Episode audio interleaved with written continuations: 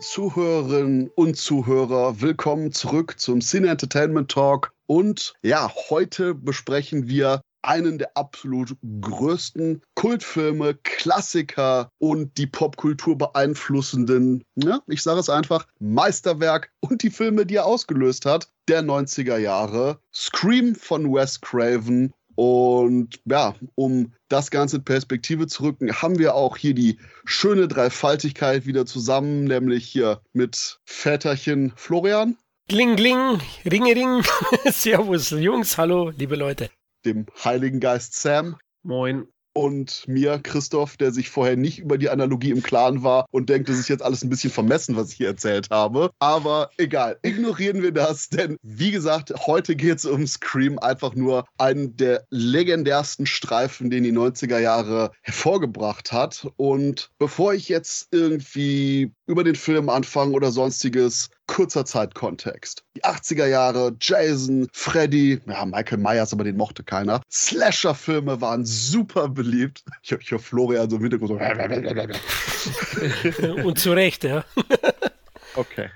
80er Jahre eben mega klassische Slasher-Ära, die in der zweiten Hälfte dann so ein, so ein bisschen an Gang verloren hat, denn plötzlich dachten die Leute, oha, vielleicht haben wir das ein bisschen zu übertrieben, ein bisschen zu schnell, zu stabby geworden hier alle. Aber dann kam eben Freddy Krüger, alles wurde so ein bisschen Traum, Albtraumartiger Fantasy-Elemente kamen rein, aber dann doch Ende der 80er Jahre, Kalte Krieg war vorbei, Sowjetunion war irgendwie auch nicht mehr so cool und die Leute dachten, okay, gut, wir brauchen vielleicht was anderes im Horror-Genre. Problem ist, niemandem ist was eingefallen. 90er Jahre waren dann diese so, hey, lass doch mal big budget Filme machen von äh, Dracula, Frankenstein und Co. War interessant, aber auch irgendwie nicht so dieses, hm, nicht dieses gewisse Etwas. Und dann kam ein Mann namens Kevin Williamson, der mit den ganzen 80er Jahre Slashern aufgewachsen war, der einfach nur diesen Stil, die subjektive Kamera, die ganzen Schlitzerattacken, aber auch die Charaktere von den Filmen, denn ja, gute Slasher-Filme haben gute Charaktere oder zumindest unterhaltsame. Williamson mochte die und sagte, hm, weißt du was, ich will selber mal so meine Hommage, meine Variante des Ganzen schreiben. Hat das gemacht.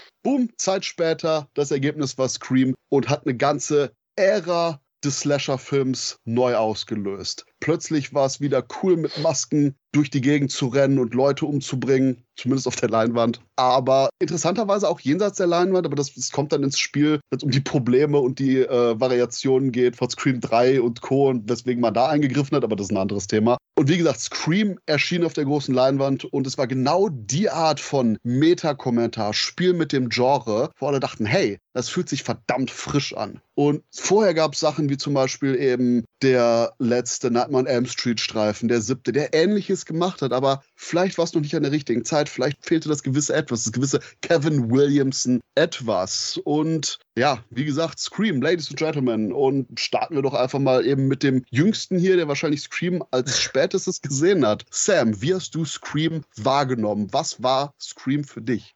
Scream ist halt so ein Riesenteil meiner Jugend tatsächlich. Das ist auch so der erste Film, wo ich mit meinen Eltern damals aneinander geraten bin, was das Thema Jugendschutz angeht, weil Haie, die Menschen zerkauen, war okay, aber Menschen, die andere Menschen abstechen, nicht. Und keine, wenn du so, so ein Beginn deiner Teenie-Phase, Anfang der 2000er, war es anscheinend okay, sich 9-11 live im Fernsehen anzugucken, aber Scream war uh, too much. Jedenfalls ähm, weiß ich, dass meine Mutter sich damals fürchterlich über das Ende auch aufgeregt hat, wo die sich gegenseitig in der Küche abgestochen haben. Aber Scream ist halt Zeitgeist-Kino immer noch, auch was den neuen angeht. Und gerade damals hat Scream unheimlich viel, was so in der Popkultur war, in den 90er Jahren irgendwo aufgegriffen und verarbeitet. Und auch, wie gesagt, dem Slasher-Genre dicken neuen Schuss verpasst, weil wenn man sich anguckte, was so Anfang der 90er Jahre rauskam an Slashern, so, und man hat, fällt mir so äh, Prom Night 4 ein, den ich irgendwie vor ein paar Monaten nochmal versucht habe zu gucken, weil das der einzige der Reihe war, den ich noch nicht gesehen habe. Und da merkst du wirklich, das Genre war so tot. Also toter ging es nicht mehr als Prom Night 4, weil es einfach nur noch langweilig, Leerlauf und nichts passiert war. Und wie gesagt, Scream war halt so dieser richtige Elektroschock, der dann nochmal ins Genre reinkam, ins Slasher-Genre. Ich glaube, New Nightmare von Wes Craven war, und ich sage es einfach, zu anspruchsvoll. Und Scream war jetzt auch nicht unintelligenter, aber ist dem Publikum dann irgendwo auch auf Augenhöhe begegnet, sage ich mal. Gerade einem jungen Publikum. Und als jemand, der quasi anscheinend genau so ein Tick zu kurz war für den ersten Scream-Film. Da ist meine Erinnerung nämlich, dass ich da gerade anfing zu sagen, oh ja, Horror, fuck yeah. Aber eben Ende der 90er noch nicht ins Kino durfte, aber Großvater hatte Premiere und auf Premiere lief Scream und der hat mir den dann aufgenommen und ich liebte diesen Film. Ich habe nachher realisiert, dass das die leicht geschnittene ab 18 Fassung war, weil irgendwie Scream dann auch recht schnell indiziert wurde damals. Ja, mit der sind wir glaube ich alle aufgewachsen. Aber es war egal, es war eben diese, wie du sagst, eben dieser Zeitgeist-Schock, der wirklich dabei war, wo man sich auf Augenhöhe begegnet fühlte, wo der Film mit der gleichen Stimme redete, die wir damals als Jugendliche, ich sag mal, versucht haben zu imitieren oder auch versucht haben, mit ihr zu sprechen, weil das war das Coole, das war das Hippe, das war wirklich Finger nicht nur am Puls des Zeitgeistes, sondern so implementiert in den Nerv des Zeitgeistes an sich. Du konntest nicht hipper sein als Scream damals.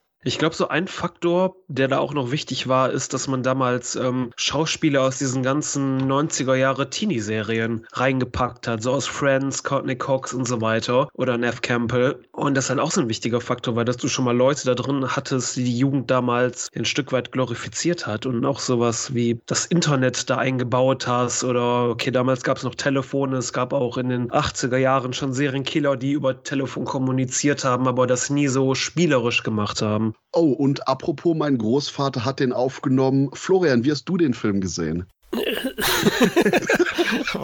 ja, du hast tatsächlich recht, ich bin Zeitzeuge. Ich habe den im Kino gesehen und äh, hat mich auch weggeblasen, obwohl ich ein bisschen älter war wie ihr. Ähm, ein bisschen älter. Äh, ein bisschen. Man muss ein bisschen, man muss immer. Gerät ein bisschen runterschrauben. Genau, bescheiden bleiben, ja. ich bin ja nicht älter, sondern eigentlich nur weiser als ihr zwei. Also normalerweise sollte das sogar Hand in Hand gehen. ja, nicht immer, mein Freund. Aber er hat mich auch damals eben, wie gesagt, weggehauen. Mitte der 90er, der hat das Horrorgenre, wie du erwähnt hast, dann ja letztlich wieder salonfähig gemacht und auch die Metaebene im Genre-Kino. Davor gab es schon ein, zwei Horrorfilme. Ich habe es ja mitbekommen, ihr nicht, nur vom Hören sagen, aber so sowas wie Candyman war schon recht geil. Aber äh, der war natürlich nicht dieser große Erfolg und hat diese Initialzündung ausgelöst, weil Scream ist bei aller gewissen Intelligenz, die er hat, ist er schon auch sehr zugänglich gemacht, finde ich. Ja, also der geht gut von der Hand und ihr habt recht, Telefone gab es schon vorher, aber eben keine schnurlosen. und die Opfer konnten überall damit rumlaufen, sozusagen. Ist schon ein richtig geiles Teil gewesen und das ist auch heute noch, weil hat ihn ja aufgefrischt, wie wahrscheinlich hier auch. Und äh, der erste Auftritt von Ghostface, der funktioniert auf so vielen Ebenen. Fantastischer Film, ja. Mein Problem jetzt mit der Besprechung von Scream war, ich habe den Film sehr oft gesehen, aber dachte jetzt, was, was? Ich setze mich hin, wie immer, für die Podcasts. Ich mache mir Notizen, was interessant ist, Gedankengänge etc. Ich habe fünf Minuten geschaut und komplett vergessen, dass ich einen Stift und einen Zettel in der Hand hatte. Das ist, glaube ich, so mit meine persönliche Grundaussage auch bei Scream. Denn obwohl ich den wirklich bis zum Erbrechen und darüber hinaus geschaut habe, hat der Streifen von Craven immer noch diese absolute Sogwirkung. Und da gehe ich auch so weit und sage, das ist wahrscheinlich einer der absolut besten Streifen ist, die Wes Craven inszeniert hat. Denn gerade dieses Alltägliche, weil im Endeffekt, wir haben einen Typ mit einem Messer und einer coolen Verkleidung, das war's. Das Ganze aber in so einem Kleinstadt-Setting, trotzdem mit fließenden Kamerabewegungen, einer absoluten extremen Spannung, guten Musikeinsätzen, hier und da sogar mit ein paar Song-Einspielern, die so ein bisschen MTV-Flair verbreiten. Alles zu kombinieren zu einem Streifen, der ja fast sogar zwei Stunden lang sowas von perfekt seinen Zuschauer in den Band schlägt. Hm, fucking Masterpiece. Vor allem gerade die Eröffnungssequenz, die zieht einen ja sofort rein. Also in den ersten paar Sekunden, da ist man irgendwie sofort drin. Weil dieses Szenario, okay, man ist allein zu Hause und irgendwas Unheimliches passiert, ist nun mal irgendwas, wo man sich sofort identifizieren kann. Zumal äh, das bekannteste Gesicht und das Gesicht, das auch auf dem, auf dem Hauptplakat ist, Drew Barrymore, mhm. geopfert wird ja. zu Beginn. Also da hat es dir natürlich die Sprache verschlagen. Also, what the fuck, was ist denn hier los? Ist ja alles unberechenbar und das in Verbindung auch mit diesen perfekt getimten Schocks, die der Film hat und seinen Auflösungen, ne? ganz groß, ja, definitiv. Die Besetzung hatten wir ja angesprochen, Cox Arquette, aber auch Matthew Lillard und äh, Skid Ulrich, super, also perfekt gecastet. Vor allen Dingen kommt der Film auch relativ schnell thematisch zur Sache. Also, dass der Killer, das ist ja nicht dieses äh, äh, Stöhnen am Telefon wie in den 70ern und 80ern, sondern es geht ja relativ schnell darauf hinzu, dass die über Horrorfilme reden. Das ist halt nicht dieser übliche Smalltalk, ja, in welchen Jungen bist du verknallt? Geht relativ schnell darum, worüber sich auch Teenies, wenn die ins Kino gehen, dann auch im Kino unterhalten über Horrorfilme. Und der Film kommt da auch thematisch super schnell zur Sache und das packt dich halt, weil du ja auch selbst als Zuschauer eine Meinung zum Thema und zu eben verschiedenen Filmen hast und das packt dich halt einfach sofort. Und auch der Killer ist da irgendwo ja selbst Fan und einer von uns quasi. Ja, die Zielgruppe sozusagen äh, zieht er mit rein, mhm. ja, da hast du schon recht. Und er ist recht garstig von Anfang an, also was dem Freund von Drew Barrymore passiert, dem Steve, ja, da gibt es ja mal eine Magen-OP. Also da hängt dann alles raus. Habe mir auch gedacht, wow, die geben aber Gas hier und wie du sagst, es ist alles sehr, sehr schnell, da hast du schon recht. Der Spannungsaufbau ist sehr, sehr gut, aber äh, die Aktionen, ja, sind durchaus schnell abgeschlossen dann. Und Christoph Rand Anfang 3, 2, 1. Gottverfickte dumme Scheiße. Welche blöde Sau kümmert sich eigentlich immer darum, welche Fassungen auf die Blu-rays kommen und so. Dass wir yeah. immer noch einfach nur als Menschheit nicht so weit sind und sagen, oh hey, als Remaster auf die Blu-ray, vielleicht sollten wir da den Director's Cut wählen. Ja, fuck it, no shit, Sherlock. Aber dass wir immer noch die geschnittene R-rated Kinofassung jetzt auf den ganzen Blu-rays haben und man dafür zu DVD zurückkehrt lernen muss, wo drauf steht, oh, hey, hey Leute, hier haben wir den Director's Cut. What the fuck? Ganz abgesehen davon. Ja, hm. ja und, und vor allen Dingen ganz abgesehen davon, selbst wenn ihr zu faul seid, den Director's Cut auf HD zu remastern, was echt eine Level von Faulheit ist, wo ich sage, wow, ihr seid Arschlöcher, ist dann immer noch der Punkt, dann packt doch wenigstens irgendwie die SD-Variante als DVD vom Director's Cut dazu, nach dem Motto, hey, wir wissen, wir sind komplett nutzlose Wichser, aber wir hatten hier noch ein paar Discs in der Hinterhand rumliegen our treat, yo.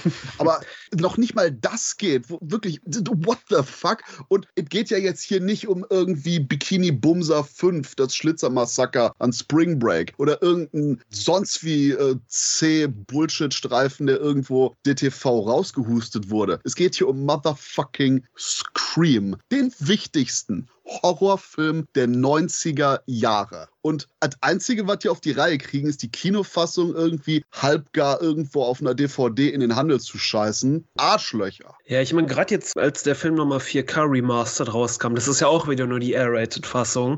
Ich meine, der Unterschied zu Unrated sind halt wirklich diese sieben oder acht Sekunden, aber trotzdem, weißt du, du kannst die R-Rated trotzdem sehr gut gucken. So ist es ja. Es ist jetzt nicht, dass du dir denkst, so, boah, da sind ja ganze Szenen Blöcke rausgenommen, so wie bei den alten Freitag der 13. Film, wo du halt jede Zensur spürst. Hier ist es halt nicht so. Aber trotzdem, wenn du halt die R-Rated kennst, dann denkst du dir echt so, wo ist jetzt das Problem, die paar Sekunden da noch mit reinzupacken? Das ist halt so albern. Gerade heute, wo noch mal so viel unzensiert rauskam. Und noch rauskommt. mehr, die Director's Cut-Fassung ist ja bei uns anscheinend auch ab 16, oder? Ja, das, ich weiß gar nicht, ob die geprüft wurde. Bin, bin ich jetzt auch überfragt. War er indiziert, wie du gesagt hast? Ich ja, ja, auch. Durch die ganzen Neuprüfungen, ja, fuck it, alles ab 16, whatever. Ach so, okay, das meinst du, die Neuprüfung. Ja, stimmt. Es ist schon schade und ich möchte jetzt nicht, ja, den, den Studios da zur Seite springen, aber vielleicht hatte Paramount, die den wieder veröffentlicht haben, nicht die Rechte für den Director's Cut. Okay, ich halte mein Maul. ich an, ansonsten rede ich mich hier komplett in ein Loch, wo ich sowas sage wie, dafür gibt es dann Börsen-DVDs. oh, toll. Nee, aber wie, wie, gesagt, der Punkt ist, ja, ja, nur Original ist legal und das ist eben das große Problem, dass wirklich die großen Studios viel, viel mehr darauf achten sollten, was sie dann wirklich rausbringen. Scream ist ja leider nicht der einzige Fall, wo eben Director's Cuts existieren und dann mehr oder weniger aus Fuck it, we don't care Gründen schlicht und ergreifend dann einfach nur eine Kinofassung rausgeballert wird. Und ich meine, es gibt etliche fantastische Labels allein hier in Deutschland, die sich konsequent die Mühe machen, eben wirklich Director's Cuts rauszubringen, teilweise nachzusynchronisieren. Fällt mir gerade hier Pitch Black ein mit Vin Diesel, wo auch eben echt man die Zeit investiert hat, zu sagen, okay, gut, hier nehmen wir nochmal. Und da sind es eben wirklich Nachsynchronisationen gewesen, wo die Macher sich wirklich bemüht haben, hier alles auf die Reihe zu kriegen. Und es sind halt eben bei Scream nur ein paar Sekunden, aber trotzdem ein paar Sekunden können eben gerade als Höhepunkt von einer Spannungssequenz, gerade als Ausrufezeichen hinter dem Splatter-Effekt, ganz, ganz wichtig sein und nochmal so einen mm, extra Punch zu geben. Und deswegen, ah, what the fuck, Leute? Ja, vor allem, es ist halt der komplette Film. Es ist halt komplett diese fast zwei Stunden als komplett Werk und wenn da halt was fehlt, ist es halt, gerade wenn es halt eine wichtige kulturelle Bedeutung hat, irgendwie schade bin ich bei euch. Aber ich sag mal, es ist ein wichtiger Teil, diese Gewaltspitzen, aber nicht das Wichtigste. Das Wichtigste ist die Metaebene und auch die unvorhersehbaren Wendungen. Oh, und ähm, der Unrated Director's Cut ist anscheinend ab 18. Und diese sieben Sekunden sind dann anscheinend der Unterschied zwischen der 16er Fassung, Kinofassung, Neuprüfung und der bösen für Erwachsenen Unrated Director's Cut Version. Und jetzt weißt du auch, warum es nicht veröffentlicht wurde, weil sie gesagt hat, der muss ab 16, der muss auch im Aldi stehen.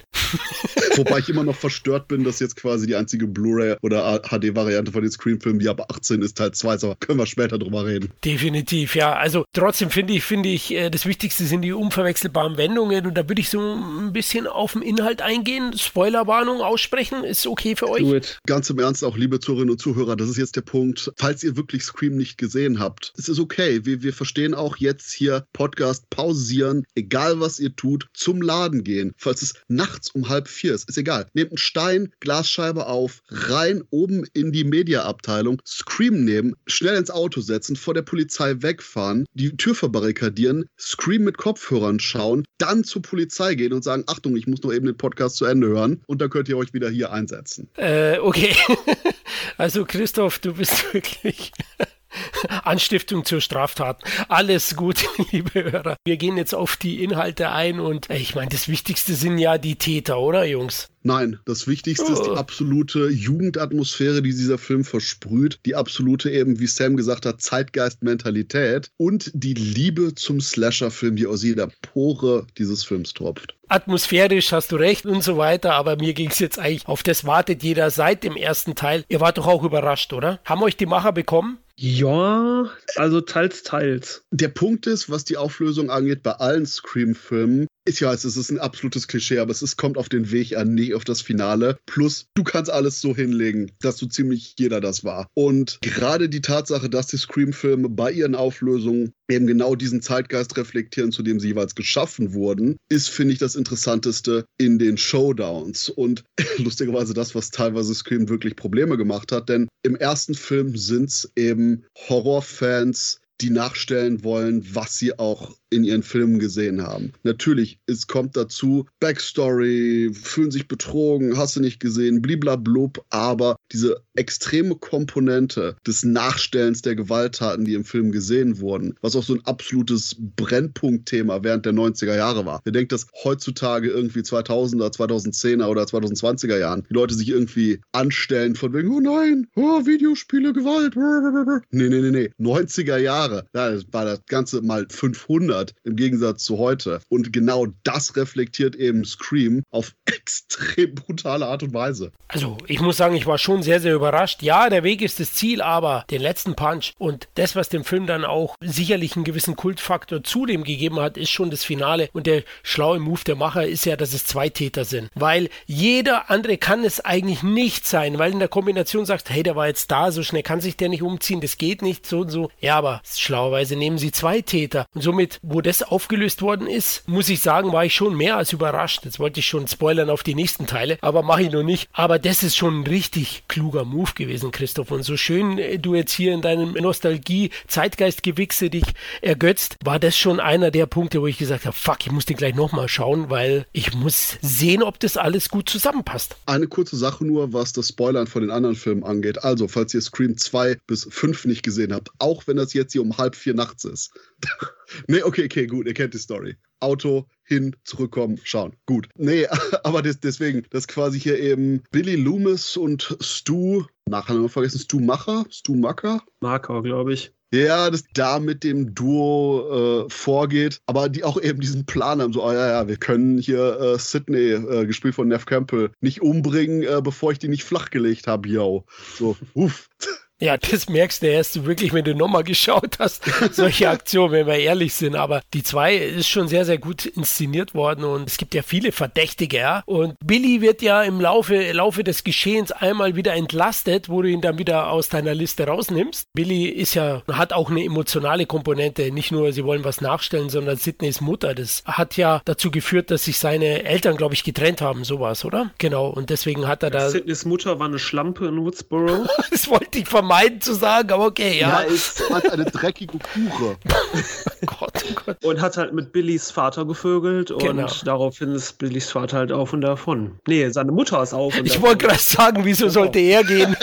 Der Sex war so schlecht. I'm out of here, bitch.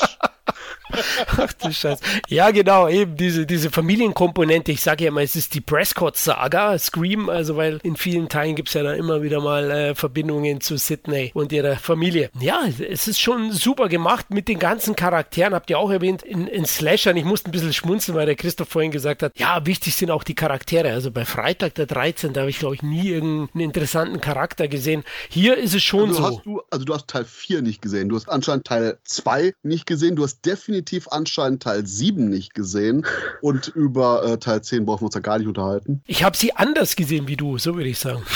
Falsch, falsch, du hast sie falsch gesehen.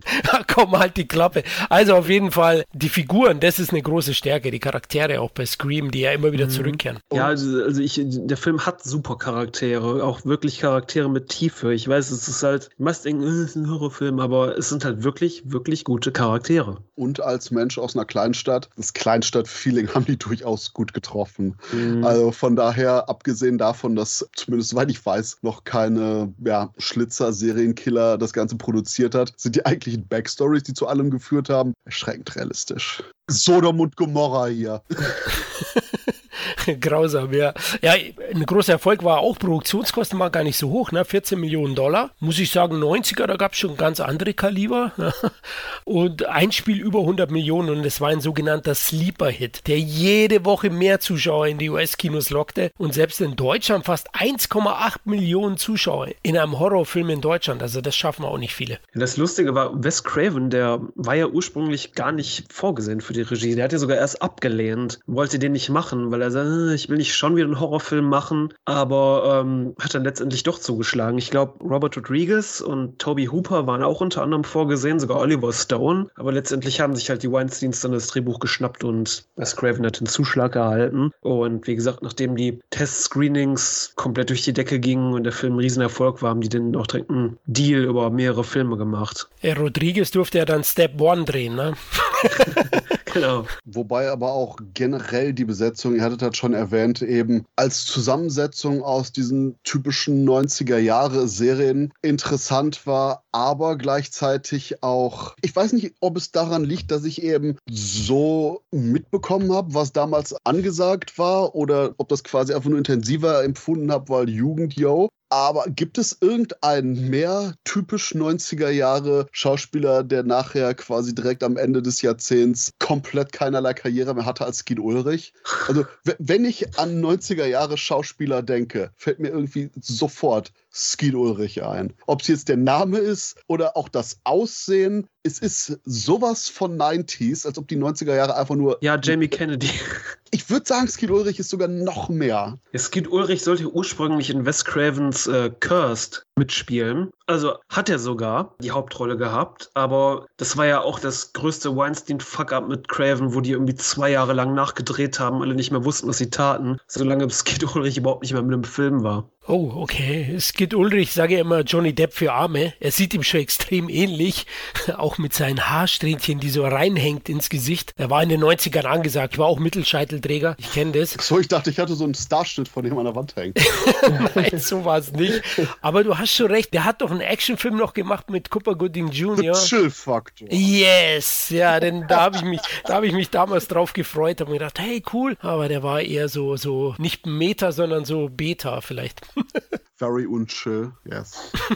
ja. Aber wir können alle einstimmen, dass einfach nur David Arquette Stewie die beste Figur des Films ist, oder? Unter anderem. Unter anderem, okay. nee, definitiv. Er ist ja sogar trotteliger als Ghostface. Also. er ist lustig, aber keine Ahnung. Sidney kicks ass. Ja, vielleicht haben wir einfach nur zu sehr in Dewey gesehen. Das ist so, so my, my, hero. Das kann ich mir vorstellen, du so mit so einem Sheriff-Hut, ja, genau. Fuck yeah. Richtig nice, ja. Lange im Film dachte man ja, na, Sidneys Vater ist es, ne? Wenn wir jetzt nochmal auf den Inhalt eingehen, der war ja verschwunden dann. Also, das haben sie auch so ein ja, bisschen stimmt. aufgebaut. Der Red Herring. Genau, richtig, ja. Und, und Rose McGon war auch nicht allzu lange im Film. Es geht. Die war, hatte ja durchaus Screentime, aber das ist auch eine Sache, was eben die Red Herrings und generell die falschen Fährten anging. Hatten in den späteren Filmen oftmals dieses, guck mal, hier sind Charaktere, haha, vielleicht sind das die Killer, ständig irgendwie mitschwingt. Ist hier das Ganze geradliniger aufgebaut. Wir haben von Anfang an einen festen Pool an Figuren, der aber auch nicht sonderlich erweitert wird und dem Zuschauer bleibt es überlassen, selber zu denken, so, okay, könnte der eine das sein, könnte der andere das sein aber es ist nicht immer wieder im Film durch, dass das ständig was dazukommt. Und auch diese Fokussierung der Story eben auf diesen relativ kleinen Personenkreis ist absolut fantastisch gelungen, weil dadurch eben dem Skript und dem Film die Zeit gegeben wird, diese Figuren weiterzuentwickeln, ein bisschen zu vertiefen. Ich meine, das ist jetzt nicht unbedingt irgendwelche Oscar-Material und Arthouse-Gedöns, aber jeder von den Charakteren hat eben, wie auch Florian schon sagte, so eine dreidimensionale Wirkung, hat auch eben eine Vielschichtigkeit und die Möglichkeit dazu, weil sie eben einfach ein bisschen mehr Screamtime, Screamtime, Screamtime kriegen als andere Figuren üblicherweise in Slasher-Streifen, die oftmals eben aber auch noch ein bisschen mehr Figurengedöns anliefern, um Kills zu haben. Hier haben wir etliche äh, Morde, die so ein bisschen nebensächlich sind, zum Beispiel der Rektor der Schule. Und die sind quasi dafür da, damit man sagt, ah, okay, cool, wir sind immer noch im Horror-Genre drin und hier Henry Winkler, hier der, der Happy Times-Typ, der mhm. keine Sau in Deutschland kennt, aber der in Amerika alle so, oh, Henry Winkler. Der hier der Fonzie, der anscheinend irgendwie so seine Jacke ist in seinem Schrank, den er aufmacht, als er nach dem Killer sucht. Wir haben Wes Craven als, haha, Fred, den Hausmeister, der auf dem Gang steht. Beste äh, Cameo ever. Freddy Krüger Sweater anhat. Aber es sind eben auch diese Kleinigkeiten, die eben immer weiter mitlaufen, während der Film weiter das Drama der eigentlichen Charaktere ausführt. Und deswegen denke ich, ist es auch wichtig, wichtig nochmal zu sagen, wie absolut fantastisch einfach nur das Drehbuch von Kevin Williamson hier war und keiner der anderen Filme auch nur ansatzweise an diese geradlinige Eleganz von dem Skript hier wieder rankommt. Und ja, ich liebe Scream, hat man vielleicht gemerkt. Aber Bisschen. nur dezent. Aber Scream hat leider für einen furchtbaren Trend gesorgt für den Horrorfilm Metatext Bullshit-Gelaber, dem man ausgesetzt war für die nächsten uff, fünf bis zehn Jahre. Glücklicherweise in abnehmender Frequenz in Horrorfilmen, der aber auch nie hundertprozentig weggegangen ist. Selbst heutzutage kann man irgendeinen Film nochmal in Player packen, Stream anschalten etc. Und während man dann gerade richtig mitfiebert oder sonst was, kommt, kommt dann so komplett aus linker Hand, ohne dass man es erwartet hat, es ist wie in einem Horror Horrorfilm. So, mm, ah, uh, gut, gut, dass ich jetzt hundertprozentig rausgerissen wurde. Und das Problem ist eben, wenn man damit arbeitet und das Ganze thematisch sinnvoll einbindet, also Ausrufezeichen hinter thematisch sinnvoll, kann man das so schön machen wie bei Scream. Und ganz, ganz viele von den Post-Scream-Teilen haben auch eben gezeigt, wie man es nicht machen sollte. Die ganze 90er Jahre Teenie-Slasher-Welle, ich habe dafür eine Schwäche, muss ich ehrlich sagen. Es gibt bessere Beispiele, wie ich weiß, was du letzten Sommer getan hast oder düstere Legenden. Aber es gibt auch viele, viele kleinere Produktionen, die damals in dem Stil rauskamen, wo man zwar nicht diese Meta-Ebene hatte, aber wo man dann trotzdem so, so ein bitchy Tonfall hatte irgendwie und das dann irgendwie so postmodern intellektuell sein sollte. Diese Selbstgerechtigkeit von dieses, oh, wir können das machen, weil wir ein Horrorfilm sind, oh, Young, Young, Augenzwinker. Ja, und ich finde, das ist schlimmer geworden heutzutage, dass auch im Mainstream-Kino generell, ich will nicht wissen, dass äh, jetzt Scream, die sagen, dass Scream die Wurzel allen Übels, also die Quelle davon ist, aber mit dieser Trend, den das ausgelöst hat, hat man sich, guckt man sich heutzutage nicht irgendwie was von Scream ab, sondern was man sich in Wahrheit irgendwie fortführt, guckt sich das von den Scream-Kopien ab. So diese, dieser herablassende Tonfall oft einfach.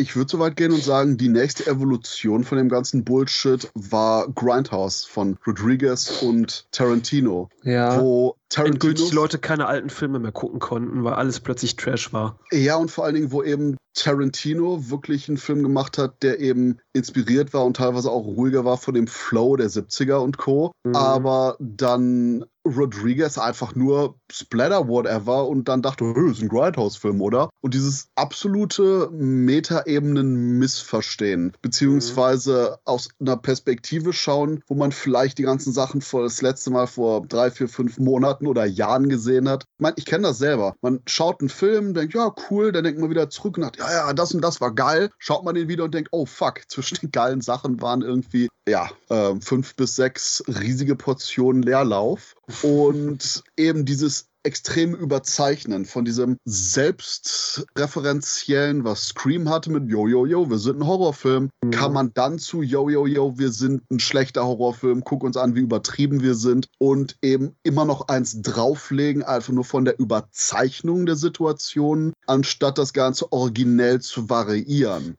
War dann Sharknado die Endstufe? Ja, beziehungsweise Sharknado war nicht die Endstufe, sondern die, äh, die Besprechung und die Aufnahme von Sharknado war die Endstufe, wo. Also war Schläferz der nukleare Holocaust? Yes. Das Problem ist einfach nur die Mentalität, die sagt, oh, guck du mal, wie schlecht der Film ist. Jein, das Problem ist, dass es eben alles so intendiert ist. Mhm. Und diese ultimative Intendierung der eigenen Unfähigkeit mit dem gleichzeitigen Überspitzen der Elemente, um quasi mit der kompletten Glasur, die fünf Zentimeter dick ist, zu kaschieren, dass man keine Früchte auf diesem Früchtekuchen hat und ansonsten nur einen Boden, der quasi Esspapier dünn ist, wo man wirklich nur Glasur auf Glasur hat, mit einem, wir wissen, dass das der Fall ist, Augenzwinkern als Abschluss. Das ist der Punkt, wo dann wirklich einfach alles komplett hohl wurde und teilweise hohl ist, aber dann schlagen wir nämlich um ins andere Extrem von diesen prätentiös masturbatorischen A24-Filmen, aber wird vielleicht jetzt ein bisschen zu weit führen.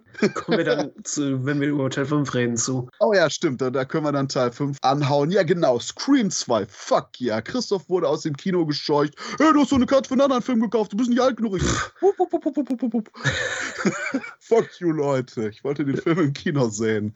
Scream 2 war damals der erste Slasher, den ich gesehen habe hatte. Tatsächlich, den hatte meine Schwester auf VHS und bin einfach, hab mich einfach dazugesetzt und mitgegucbt. Also das heißt das, du hast zwei vor eins gesehen? Mhm. Wow, nice. Ja, aber da mein Gehirn das eh nicht so irgendwie verarbeiten konnte, alles, weil ich mir über die ganze Story, über Wendungen halt irgendwie so keine Gedanken gemacht. Hast du konnte oder kann gesagt? Äh, konnte. Was? Okay.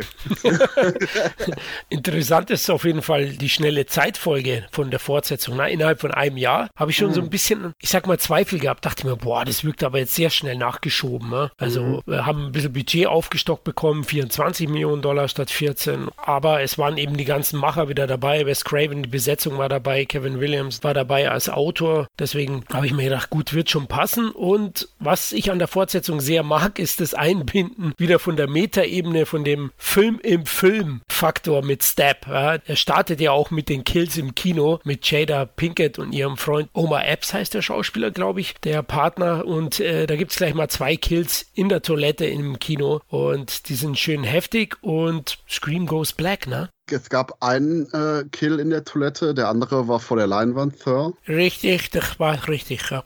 Aber ich, ich, ich habe bei Sam nämlich lustigerweise nachgefragt mit dem Verarbeiten, weil jedes Mal bei Scream, wenn ich den Film gesehen habe, das ist auch wieder so ein Beispiel, wow, es gibt Streifen, die haben wirklich eine Handlung, aber keine Story. Und äh, auch wenn das eine Formulierung ist, die im Kontext von Scream sehr lustig ist, aber Scream 2 ist eher so eine Art Slice of Life-Film, wo man den Charakteren weiterfolgt bei ihrem weiteren Leben und ich das am interessantesten fand, weil es passieren einfach Sachen. Der mhm. Anfang ist super mit Stab, dem Film im Film, der quasi die Geschehnisse des ersten Teils adaptiert. Jetzt gemacht von Robert Rodriguez, der Mitte, Ende der frühen 2000er komplett sein Talent verloren hat. Und dann eben weitergeht und ja, einfach nur die Charaktere weiter zeigt. In einer sehr, sehr extrem lockeren Szenenreihenfolge, wo einfach irgendwas passiert, bis am Ende das Finale da ist. Das ist das, was mir auch hinterher, weil Scream 2 ist für mich tatsächlich der schwächste der Reihe. Ähm, wow. Ja, okay. weil ähm, gerade dieses Formlose so ein bisschen mich stört. Ich meine, du hast diese Opening-Sequenz, die äh, locker mit der aus Teil 1 mithalten kann, auch gerade thematisch, weil du hier halt wirklich ähm, diese Diskussion aufführst, imitiert das Leben Kunst und das ja auch irgendwas etwas war, was Scream 1 vorgeworfen wurde, dass es viele Nachahmungstäter gab und es Gewalt auslöst und ähm, du hier halt aber das Publikum hast, das genau unterscheiden kann zwischen der Gewalt auf der Leinwand und dann aber die Gewalt, der vor der Leinwand dann passiert und dann aufhört zu jubeln und sich das durch den Film diese Diskussion so weiterzieht. Du hast dann in der Mitte des Films auch nochmal diese Diskussion mit Neff Campbell mit diesem Theaterstück, dass sie quasi wie Cassandra äh, in dem Theaterstück äh, auch verdammt ist und dann hast du auch das Ende, das auch auf einer Bühne stattfindet. Also thematisch ist da schon viel drin, aber du merkst halt, dass Scream 2 wesentlich formloser ist. Und ich glaube, das hat unter anderem erstens damit zu tun, dass dieser Film halt super schnell geschrieben werden musste, weil Williamson auch noch mit Dawson's Creek, seiner Serie und so vielen anderen Sachen beschäftigt war. Dann das Script ja teilweise im Internet geleakt wurde und plötzlich alle wussten, wer die Killer sind und Williamson noch mal alles rasch, rasch, rasch umschreiben musste, sich Wes Craven auch noch dazu gesetzt hat und dann Szenen neu geschrieben hat und teilweise Sachen ohne Drehbuch geschrieben worden sind. Und du hast halt so einen recht formlosen Film, du, du, du hast keine wirkliche Struktur in diesem Ding. Dadurch wirkt das Ganze halt so lose und so ein bisschen geht in viele Richtungen. Auch, auch du merkst es ja mit dieser, ähm, am Anfang gibt es ja auch diese Idee, dass dieser Killer Woodsboro nachstellen will, dass die ersten Opfer so die gleichen Namen hatten wie die Opfer Force Woodsboro. Das wird ja auch komplett vergessen während des Films. Und ähm, Scream 2 ist ein gutes Sequel mit sehr guten Einzelszenen und thematisch auch erste Sahne, aber irgendwie hält nicht so dicht zusammen wie der erste, wenn er versteht, was ich meine. Das, das ist nicht so, so das großartige Komplettpaket, was bombenfest zusammenhängt. Ja, ich sehe es nicht, nicht ganz so. Also ja, der hat, der ist sicherlich schwächer als das Original. Also äh, der Film kolportiert es ja die ganze Zeit auch. Fortsetzungen sind niemals so gut wie das Original. ist ja auch so eine Botschaft, die, die von Scream 2 im Wesentlichen übertragen wird. Und ich sehe schon die eine oder andere Schwäche und ein bisschen verfransen. Du hast recht, es werden auch so Nebelkerzen geschmissen in gewisse Richtungen, die nicht mehr verfolgt werden. Aber äh, insgesamt kann der Film schon vor allem auch ähm, mit seiner dichten Atmosphäre und mit den tollen Charakteren groß auftrumpfen. Dazu die wahnsinnig namhaften Nebendarsteller. Aus heutiger Sicht, ich weiß gar nicht, ob die damals so große Nummern waren, aber ich bin ein riesen Timothy Oliphant-Fan, der hier mitspielt. Sarah Michelle Geller ist dabei, Joshua Jackson, Leaf Schreiber und äh, Jerry O'Connell. Also Wahnsinn. Also aus heutiger Sicht, der Clara Sielmann ist da dabei, damals in der Werbung. Und äh, wer? Weißt du, ja gut, man sieht, du bist, du bist wesentlich jünger. Jerry O'Connell hat Werbung gemacht für Claire Asil, sehr viel früher. Der Slidersmann also. Ah. der Slidersmann. genau, du bist einfach ein Serienjunkie, ja. Genau, der. Ja, Christoph, der Serienjunkie. nee, und also die Besetzung äh, ist super und dann auch, finde ich, ist der Film weitestgehend unvorhersehbar wieder. Wobei, wenn wir dann zum Finale kommen, muss ich sagen, da sehe ich ihn dann doch schon deutlich schwächer als Original, wenn man zum Motiv der Täter kommen, aber okay. Uff, also wir haben ja echt drei komplett unterschiedliche Meinungen, weil ich dann nochmal reingrätsche. Okay. Also speziell mit den Filmen, die jetzt bald noch kommen in der Reihe. Niemals auf In dieser Welt oder jeder anderen ist das der schlechteste Film des Franchise. Der Punkt ist, dass ich ansonsten komplett alles unterschreibe, was Sam gesagt hat. Aber eben diese thematischen Verbindungen sind fantastisch. Das Charakterdrama, das hier aufgebaut wird, ist super, wo quasi irgendwie Jamie Lee Curtis in ihrem mental ausgecheckten Wahn ständig irgendwas von Trauma, yo, brabbelt oder so einer Scheiße, ist das hier Teil des Charakters Sidney Prescott, wo man sieht, wie sie Probleme hat, eben im Alltag zu funktionieren. Am Anfang, sie ist ein wirklich fantastischer, starker Charakter. Wenn quasi irgendein Arschloch sie anruft und, hey, was ist dein Lieblingshorrorfilm? Und sie ganz cool, aber nur die, die äh, Nummernerkennung so, hey, bla bla bla bla mit Telefonnummer und so, oh shit, wow, aufgelegt. Das ist so ein cooler Moment, der aber auch wirklich zeigt, was für ein, wie gesagt, unglaublich starker Charakter die Frau ist, ohne jetzt irgendwie, dass ständig alle Figuren erzählen müssen, wie super geil sie ist. Nee, die lebt ihr Leben, ist mega tough, mega badass, aber als dann wieder mehr Shit passiert, sieht man auch, wie das Ganze eben an ihr nagt bei der Inszenierung von dem Cassandra-Theaterstück. All das ist einfach großartig. Oder auch ihre Beziehung eben zu ihrem neuen Freund, gespielt von Jerry O'Connell, wo sie diese extremen Vertrauensprobleme hat, was im Finale dann eben auf sehr bittersüße Weise beendet wird, wo sie merkt, er war die ganze Zeit auf meiner Seite, aber ich nicht auf seiner, ich konnte ihm nicht vertrauen, aber wo er stirbt. Fantastisch, großartig. Ich würde sogar so weit gehen und sagen, abgesehen von ein, zwei Momenten, vielleicht bei Teil 3, hat Teil 2 die besten Charaktermomente im ganzen Franchise, was allerdings auch daran liegt, dass hier eben aufgebaut wird auf all das, was im ersten Teil vorhanden ist. Und ja, das Problem ist einfach nur, dass die ganzen Slasher-Sachen mega nebensächlich sind und dieses extreme Red Herring-Gedöns hier ganz massiv betrieben wird. So, hey, guck mal da, die von der Verbindung. Hey, guck mal da, da ist irgendeine Person. Oh, guck mal da hinter uns sind auch Personen, yo. Okay, super. Aber es zerfranst eben bei der Horrorstory extrem, aber so wie es zerfranst bei den Horrorelementen, so fokussiert ist es beim Charakterdrama. Und so sehr ich absolut Randy liebe als Charakter, der Punkt, den Funny Sidekick aus dem ersten Teil, der auch zu so einer eigenen kleinen Kultikone bei Nerds wurde, in der Mitte des zweiten Films abzuservieren. Jeder, der den Film gesehen hat beim ersten Mal, war massiv geschockt. Und ich sage, jeder, der das Franchise irgendwie mag, ist auch bei jeder weiteren Sichtung immer so, so ein kleiner Stich ins Herz, wo dann eben diese typische Genre-Realität von Scream durchbrochen wird mit dem, oh fuck, es kann wirklich jeden treffen, wo es genau diesen Tick echter anfühlt als vergleichbare Slasher-Filme. Das ist der Unterschied zwischen uns beiden. Mir waren die Dramamomente etwas zu stark gewichtet, teilweise sogar. Also mir reicht schon, wenn, wenn Sidney ein, zweimal äh, ihr, ihr Trauma ausfechten muss und nicht äh, eine halbe Stunde des Films. Deswegen fand ich ihn auch ein bisschen zu lang. Ja, er geht ja fast zwei Stunden. Ein Slasher zwei Stunden. Da, da hätte ich schon wieder den Machern auf die Pfoten geklopft. Hätte ich gesagt, Aber nein. sind alle Filme nicht quasi gleich lang? Ungefähr, ja. Nein, nicht ganz. Ne? Also zu Teil 3 kommen wir ja noch, was ich von dem halte. Aber Teil 1 ist kürzer. Teil 1 geht 103 Minuten, wenn ich mich nicht irre. Teil 1 dauert äh, 111. In Blu-ray-Version. Ich habe mir auf DVD das erste Mal gesehen und im Kino. Teil, Teil 2 ist, Okay, neun, danke, Mi- der zweite. Teil 2 ist neun Minuten länger. ja, das, das ist gefühlt eben neun Minuten Drama zu lang. Also das hat mich etwas gestört.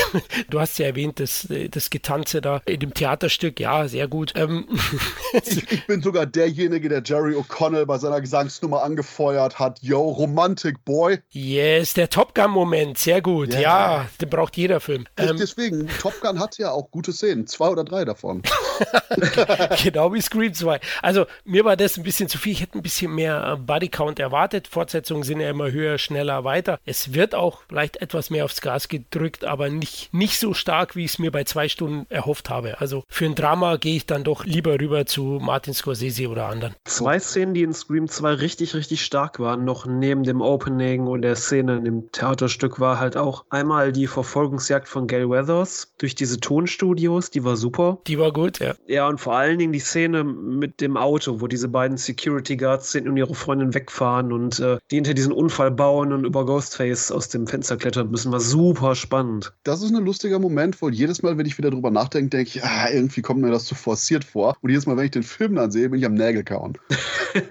Ja, okay, ja, der Kill ist ja auch übel dann von dem Cop, ne? Ja, aber, Ja. aber, aber das ist auch ein Punkt, wo ich äh, auch absolut äh, bei Florian bin. Das Poser-Gelaber von, naja, im zweiten Film ist es härter und bla und äh, nee. Also der Punkt ist einfach nur der härteste Film mit weitem Abstand und das noch nicht mal in seiner zu wenig veröffentlichten Director's Cut-Fassung ist nach wie vor Teil 1. Ist, Und Teil 2 ist gar nicht so viel brutaler tatsächlich. ich gehe sogar so weit und sage, Teil 2 ist weniger brutal als der erste. Aber hallo, das sieht die FSK ganz anders. Ja, das ist auch immer noch der Punkt, what the fuck. Klar, Scream 2 wurde einfach nicht nochmal neu geprüft, weswegen man jetzt eben da die 18er Freigabe hat. Aber ich freue mich dann schon über die ganzen Menschen, die sich die ganze Scream-Reihe anschauen und sagen, oh ja, geil, Teil 2 ist härter als der erste. Gucken so, hm. Ja gut, aber der rote Flatschen drauf, weißt ja, wie das dann ist. Wow, da freut man sich schon. Ah, geil. Da werden ein paar ausgeweitet, aber nein, wir sind nicht bei so. Da fällt mir wieder so eine Sache ein, wo ich müsste es wirklich besser wissen, aber ich hatte irgendwie so einen Mars-Zombie-Film mit Leaf Schreiber gekauft, thematisch passend. Ich so, ah, ab 16, cool. Disc, Hauptfilm ab 12. Fuck you, Movie.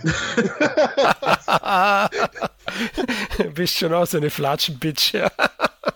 Ja. ja, keine Ahnung. ja, ein Erfolg war zwei, aber auch. Ne? Also äh, wir können jetzt hier mäkeln, wie wir wollen. Über 100 Millionen wieder eingespielt. Unglaublich für einen Horrorfilm und in Deutschland über 1,5 Millionen Zuschauer. Also fuck, es musste weitergehen. Und ah, Scream 3. Christoph sitzt mit seiner Mutter im Scream 1 bis 3 Marathon.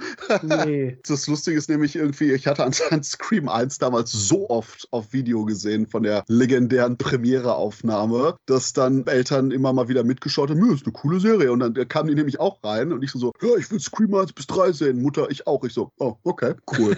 Im Hinterkopf, nice. fuck yeah, an dem Abend muss ich nichts für die Nachos zahlen. und das war auch wahrscheinlich das Beste zum Erleben des dritten Teils, um eben alle beiden Filme nochmal vorher zu haben. Und ich weiß, Teil 3 wird immer massiv kritisiert. Ich persönlich habe eine kleine Schwäche für den Streifen. Ja, Kevin Williamson hat irgendwie so ein Outline geschrieben und dann kam eben Autor Aaron Kruger, der hier, war das Arlington Road, bla, irgendwie ein paar Thriller gemacht hatte und dann das Skript hier ausformulierte. Und man merkt, dass es ein anderer Stil ist ich gehe so weit und sage aber, jetzt, wo es alles in Hollywood spielt, bei den Dreharbeiten zu Stab 3, schafft der Film dadurch, dass man quasi beim Film im Film so einen Sprung weiter gemacht hat und gleichzeitig die Kulissen hat, die Szenen aus dem ersten Film nachstellen sollen, sprich Woodsboro, die Kleinstadt aus dem ersten Teil, teilweise hier im Studio nachgestellt und wir haben etliche Darsteller, die Charaktere spielen, die wir persönlich auch im Film haben. Wir haben zum Beispiel Parker Posey, die im Film eine Schauspielerin spielt, die dann Gail Weathers spielt die eigentlich von Courtney Cox dargestellt wird. Und die Dynamik, die allein zwischen den beiden Figuren auftaucht, oh, super. Oder wenn Sydney innerhalb des Films durch die Kulissen im Studio gejagt wird, die ihr altes Schlafzimmer aus dem ersten Film präsentieren und sie dann teilweise absolut großartig. Und ich denke allerdings, derjenige, der von der Story her alles gerettet hat, war Wes Craven. Denn als er das Skript bekommen hat, meinte der so, ja, okay, äh, die Story ist eigentlich okay, aber uff, die Charaktere verhalten sich und reden nicht so, wie es eigentlich sein sollte. In Klammern, uh, das merke ich, aber das hat Kevin Williams nicht geschrieben. Und dann hat Wes Craven deutlich bei den Dialogen eingegriffen und teilweise auch bei ein paar Aktionen, damit das Ganze eben mehr wie die Charaktere wirklich sich anfühlt. Inklusive aber auch eben David Arquette, Courtney Cox und Nev Campbell haben selber dann auch nochmal gesagt, okay, hier und da, das sollten wir so verändern, damit das quasi wieder unseren Charakteren entspricht, wie die reagieren und was sie sagen würden. Und ich denke, das im Endeffekt hat gut funktioniert, weil auch vom Ablauf, wie die Charaktere, äh, wo die im Leben stehen, was die machen. Ich habe jetzt persönlich wirklich keinen großen Sprung in der Charakterdefinierung gefunden. Klar, beim Ablauf und allem, auch teilweise beim Humor, ist, ist es anders als die anderen beiden Streifen. Aber die Charaktere fühlen sich, und das finde ich ganz wichtig, eben beim Abschluss dieser Trilogie, Hüstel, an wie die Figuren, die wir etabliert hatten. Und, ah, okay, bevor ich jetzt weiter erzähle, wie geil der Film ist, äh, Florian, du auch meiner Meinung? Nein, überhaupt nicht. Das ist für mich der schwächste Teil der Reihe, definitiv. Und du hast ja gesagt, er wird sehr zwiegespalten gesehen bei den Fans. Und also für mich drückt der Film auf die falsche Tube. Also das Familiengeschwurbel, das fällt dem Film definitiv auf die Füße. Jetzt speziell, wenn wir, wenn wir vielleicht zum Finale kommen, wer der Täter ist. Ich so, wer bist du? Okay, äh, da kommen wir noch dazu. Bald brauchst du einen Flipchart, um die ganzen Familiengeheimnisse von den Prescotts rauszubekommen. Das hat in dem Film angefangen, funktioniert für mich nicht. Und diese Mischung, die Balance, die du schon erwähnt hast und die du ja auch nicht so geil findest, wie es rausgehört gehört habe, ist zwischen Comedy und Horror. Das ist für mich hier eine Horrorkomödie und nicht ein Horrorfilm mit Metaebene und Humoreinlagen. Also das hat mich auch gestört. Tempo ist relativ hoch. Es gibt ein paar schöne Nebendarsteller. Ich finde schön, dass Cotton Weary nochmal eine größere Rolle bekommt. Leaf Schreiber, den haben wir ein bisschen vernachlässigt in den ersten zwei Teilen. Der wird ja auch schon im ersten immer wieder genannt als Täter. In Teil 2 äh, Cotton Weary äh, kommt dann raus und hier im dritten wird er dann abserviert im, im Intro. Ja, man sieht auch einiges gewaltmäßig. Und äh, aber Sydney bearbeitet. Wo? Also Entschuldigung, aber das ist der Punkt. Mein riesiger Kritikpunkt, mein Gott, ist dieser Film blutleer. Heilige Scheiße. Ist das ja, aber, aber der Freundin von Cotton Weary geht es doch an die Eingeweide, oder nicht? Habe ich das übersehen? Oder habe nee, ich. Das ist Stich in den Rücken. Ja, das ist genau das mhm. gleiche quasi. Das, das sortieren wir in die gleiche Erinnerung ein, wo du gesehen hast, was in der Schachtel von sieben war. Das war aber tatsächlich ein Problem damals im Jahr 2000, weil 99 hat ja dieses Columbine-Shooting stattgefunden. Das war mein so. Anknüpfpunkt mit den maskierten Mördern wieder vom Anfang nur als Erinnerung. ja, das ist, ähm, wie gesagt, das hat auch so, so eine Art ähm, Shockwave durch Hollywood und Musik. Damals gerät ja Marilyn Manson, Rammstein, Nine Schnells, alles Mögliche, was so ein bisschen düsterer, brutaler war, was Kunst angeht und ähm, so in, ins Kreuzfeuer der, der, der, konservativen Politiker in Amerika und die das darauf geschoben haben. Ursprünglich war dieses Outline von Kevin Williamson für Teil 3 auch ganz anders. Da sollte es auch eher in so eine Teenie-Killer-Sekte gehen und das hat man dann gedroppt und äh, die Weinsteins haben es halt fast so weit getrieben, dass sie Wes Craven gebeten haben, einen Film zu machen, wo man gar keinen einen Mord zeigt und Wes Craven auch gesagt hat, nee, ihr, wisst schon, was wir hier drehen oder so ein Scream-Film. Und ähm, wie gesagt, dadurch sind halt die meisten Morde in Scream 3 leider reduziert auf, okay, Stich in den Rücken, tot. Ist ein bisschen schade, aber ich muss auch sagen, ich habe auch eine Schwäche für Teil 3. Ich finde den viel besser als Teil 2. Vor allen Dingen, weil ich auch die ganzen dramatischen Elemente mag. Auch die ganze Hintergrundgeschichte mit Sydney, dass die Filme im Fokus steht und der Film eher wirkt wie ein Krimi. Mhm. Und ich mag das ziemlich. Und auch der ganze Humor funktioniert für mich. Wie gesagt, die Dynamik zwischen Parker Posies Figur und Courtney Cox super. Also ich bin Scream 3 Fan. Und was auch ein Kritikpunkt ist von vielen Fans, dass Sidney nicht so oft im Film vorkommt, was aber tatsächlich nicht stimmt. Es ist schon so richtig, dass es damals ähm, drehplanmäßig echte Probleme gab und man Sidney, äh, also Neff Campbell, nur wirklich für so und so viele Tage am Set haben konnte. Aber tatsächlich ist die Screentime von Neff Campbell, das haben Scream-Fans tatsächlich ausgerechnet, fast die gleiche wie in Teil 2. Und sie hat sogar viel mehr Screentime als äh, Courtney Cox und David Arquette in Teil 3. Und Von allen drei tatsächlich am meisten. Die Story fokussiert sich auch eben genau auf sie, auf ihre Mutter. Und wenn ja. auch Sydney nicht dabei ist, ist sie quasi immer Teil des Gesprächs. Ja, und sie ist ja auch quasi in der kompletten zweiten Hälfte präsent. Die Scream-Fans, die haben echt so eine, so eine Flipcharts in der Art gemacht. Neff Campbell in Scream 3, 33 Minuten. Minuten. Courtney Cox 28 Minuten, David Arquette 26 Minuten.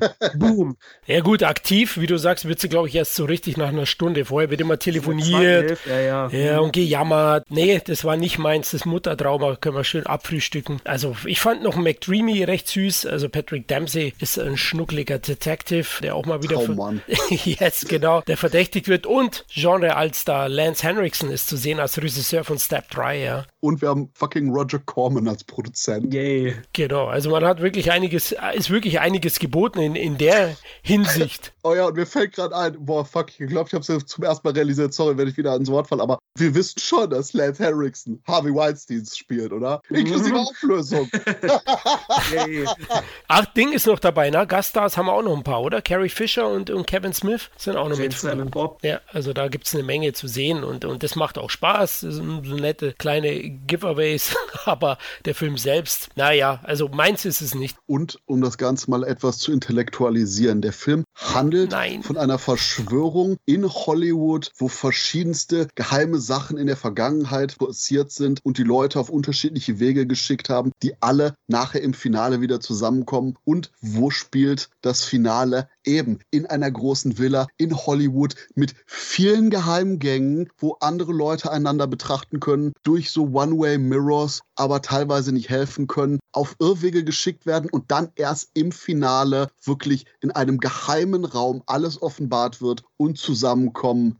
Bam! Yeah, da haben wir wieder die schönen. Unscheiß, ich liebe es. Ja, absolut. Ich, ich liebe dieses Location fürs Finale. Mein mhm. Gott, ist die geil. Und das ist auch schon wieder so ein Throwback, finde ich, zu diesen, ja, durchaus B-Slashern, wo man sagt, okay, fuck, wir haben eine Location, machen wir das Beste draus. Und ich sag ganz ernst, wenn einfach nur der ganze Film in diesem super geilen Mystery House gespielt hätte, immer her damit. Kacke, machen wir die ganze Sache als Realtime 90-Minuten-Film. Dann gleichzeitig unserer Zeit wahrscheinlich noch voraus. Oder ne, gab es damals schon 24? Ich weiß es nicht. Nee, ich glaube, das kam danach. Aber also von der Location her so großartig. Und man hatte ja sogar da noch teilweise, dass ein paar Special Effect Sachen im Keller gelagert waren, wo man ein, zwei Gags mitgemacht hat, aber nicht allzu viel, wo man wahrscheinlich sogar noch mehr hätte rausholen können aus dem Ansatz. Und ja, wie gesagt, äh, Scream 3 auf jeden Fall der unterbewertetste Teil der Reihe. Und du hast ja noch das Unikum, dass Teil 3 der einzige Film bisher der Reihe ist, wo es nicht zwei Killer gibt. Jeden anderen Film gibt es ja zwei Killer, war ja auch in Teil 2 der Fall. Und hier gibt es nur einen.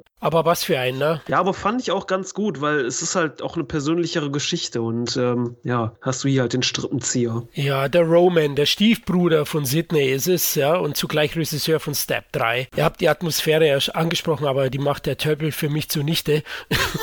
da fand ich selbst in Teil 2, sind wir gar nicht drauf eingegangen, da war es ja die Mutter von die Billy. Mutter. genau. Mhm. Und äh, ja, sie hatte Timothy Oliphant als Partner oder als verrückten Typen, der berühmt werden wollte, äh, zur Seite. Da waren es zwei und du hast recht. Okay, ja, es ist mal einer gewesen in Teil 3. Ich werde nicht so wirklich warm mit ihm aus, aus genannten Gründen. Ursprünglich sollten es ja auch zwei Killer in Teil 3 sein. Das wundert mich nicht. Der zweite Killer sollte noch die Schauspielerin von Sydney sein, so als Love Interest von Roman. Und in Teil 2 waren ursprünglich auch ganz andere Killer angedacht. Da sollte es auch erst wieder Sydneys Freund und ihre Mitbewohnerin sein. Wobei war äh, das nicht das, wo nachher Kevin Williamson gesagt hat, das war eins von den Fake-Teilen, die geschrieben wurden, wenn es rauskam? Aber okay, ich bin, weiß ich nicht. Bin, ja, keine Ahnung, das Problem ist, Kevin Williamson hat irgendwie über die Jahre so ein paar Interviews gemacht, mm. wo ich immer das Gefühl habe, dass sie sich teilweise extrem widersprechen. So, oh ja, das eine wurde geleakt, oh nein, das, das war nie vorgesehen, oh ja, das doch war. ja. also von daher, das ist ein bisschen Geschichtsrevisionismus gemacht worden. Blöd, wenn man nicht weiß, was man zuletzt erzählt hat, ja. Oh, und wir haben hier, hier Roman als Regisseur, als Horrorfilmregisseur, der gleichzeitig enthüllt wird, dass er auch die Taten des ersten Films dirigiert hat. Uh, thematischer Zusammenhang, Baby. Oh, fuck. Und das meine ich mit der Flipchart. Oh, Mann. Oh Mann. Ja, aber das ist doch genau das, was die Leute, dass diese Metaebene mit jedem Teil noch ein Stück angehoben wird und hier halt quasi, wir sind in Hollywood komplett in der Fiktion angekommen. Und ich finde, es wirkt halt super rund, wenn du das als Trilogie betrachtest. Ja, und ganz im Ernst, wenn du für, oh, unsere Protagonistin, die hatte eine Mutter und die hatte gleichzeitig einen anderen Sohn. Also wenn du dafür schon eine Flipchart brauchst, dann ist aber definitive Altersvergreisung. Ich finde jetzt nicht so kompliziert. da hast du nicht unrecht. Anscheinend war mir das schon zu viel, ja eine weitere Person. Mein Gott, my brain. Ja, ja, wir, wir, wir, kommen ja noch. Es gibt ja noch Cousinen und alles Mögliche. Also die Familie ist schon sehr weit, aber wir wissen ja, was ihre Mutter war. Also. Und dann eben am Ende von Scream 3, die Geheimnisse sind offenbart, der Schatten von Hollywood hat sich gelichtet und unsere Protagonisten verbringen einen schönen Nachmittag zusammen. Und die Tür, die aufgeweht wird, wo Sidney zurückguckt und sagt, nein, alles ist gelöst, die Gefahr wurde gebannt, ich kann die Tür offen lassen, Happy End, die Trilogie ist abgeschlossen. Ich mag's. Ich mag's sehr. Und ich hätte eigentlich echt gerne gewollt, dass es einfach nur keinen weiteren Teil gibt.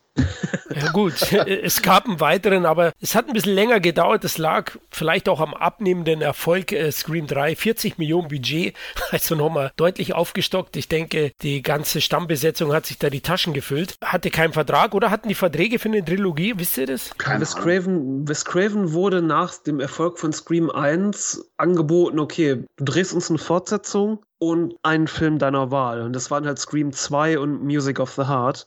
Und ja, für, für Teil 3 musste man dann nochmal neu verhandeln. Ah, okay. ähm, aber ursprünglich war das schon als Trilogie angelegt, dass es halt auch nach Teil 3 endet. Okay, ja, 89 Millionen hat er eingespielt in Amerika. Ein bisschen weniger, aber immer noch sehr, sehr gut. In Deutschland 1,8 Millionen Zuschauer. Der erfolgreichste Scream-Film in Deutschland, weil er der erste war, der ab 16 ins Kino kam. Habt ihr ja im Kino gesehen, die anderen beiden waren beide ab 18. Das Lustige ist ja, ich, ich habe mir die Dinger neulich mit Audiokommentaren geguckt und im Abspann von Teil 2. Die Audiokommentare von 2 und 3, die wurden quasi back-to-back -back irgendwie aufgenommen. Auch so im Jahr 2000, als Teil 3 rauskam, da haben Wes Craven, seine Produzenten, also schon drüber gesprochen, so, hey, wir können ja alle in 10 Jahren zurückkommen und Scream Redux machen.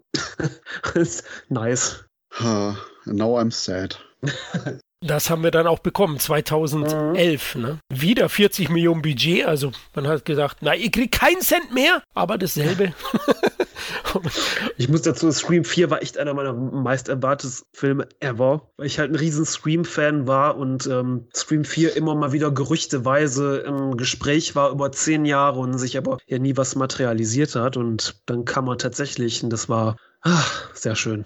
Also ich habe nicht so heiß erwartet. Tatsächlich war für mich mit dem dritten Teil die Reihe abgeschlossen und ich habe den erst im Heimkino dann gesehen. Bin gar nicht ins Kino gegangen. Habe mir gedacht, ah nee, was wollen sie denn da jetzt wieder? So eine verspätete Fortsetzung. Es ist doch eigentlich abgeschlossen. Der Stammcast ist dabei. Das ist eigentlich immer erfreulich. Gibt es in den anderen Reihen nicht so. Auf jeden Fall ist er im Zeichen von Saw und Torture Porn ist am Anfang ja eine kleine Diskussion zu Beginn. Es gibt ja gewisse Regeln dann auch im Laufe des, des Films, die besprochen werden. Das finde ich ganz ganz witzig, da kommen wir noch dazu im Finale. Step 6 und 7 waren am Anfang. Film in Film in Film. Ja, das hat mir eigentlich ganz gut gefallen. Auch wird der erste Teil einige, einige Male zitiert. Garagenkill, ja, gibt es den einen oder anderen Gag zu Beginn. Also den Einstieg fand ich ganz, ganz gut und man wollte ja, das moderne Internet mehr mit einbinden, mit Webcam-Morden und solchen Geschichten. Das war schon alles nett gemacht, aber für mich zu gewollt. Also Teil 4 gefällt mir neben Teil 3 am wenigsten.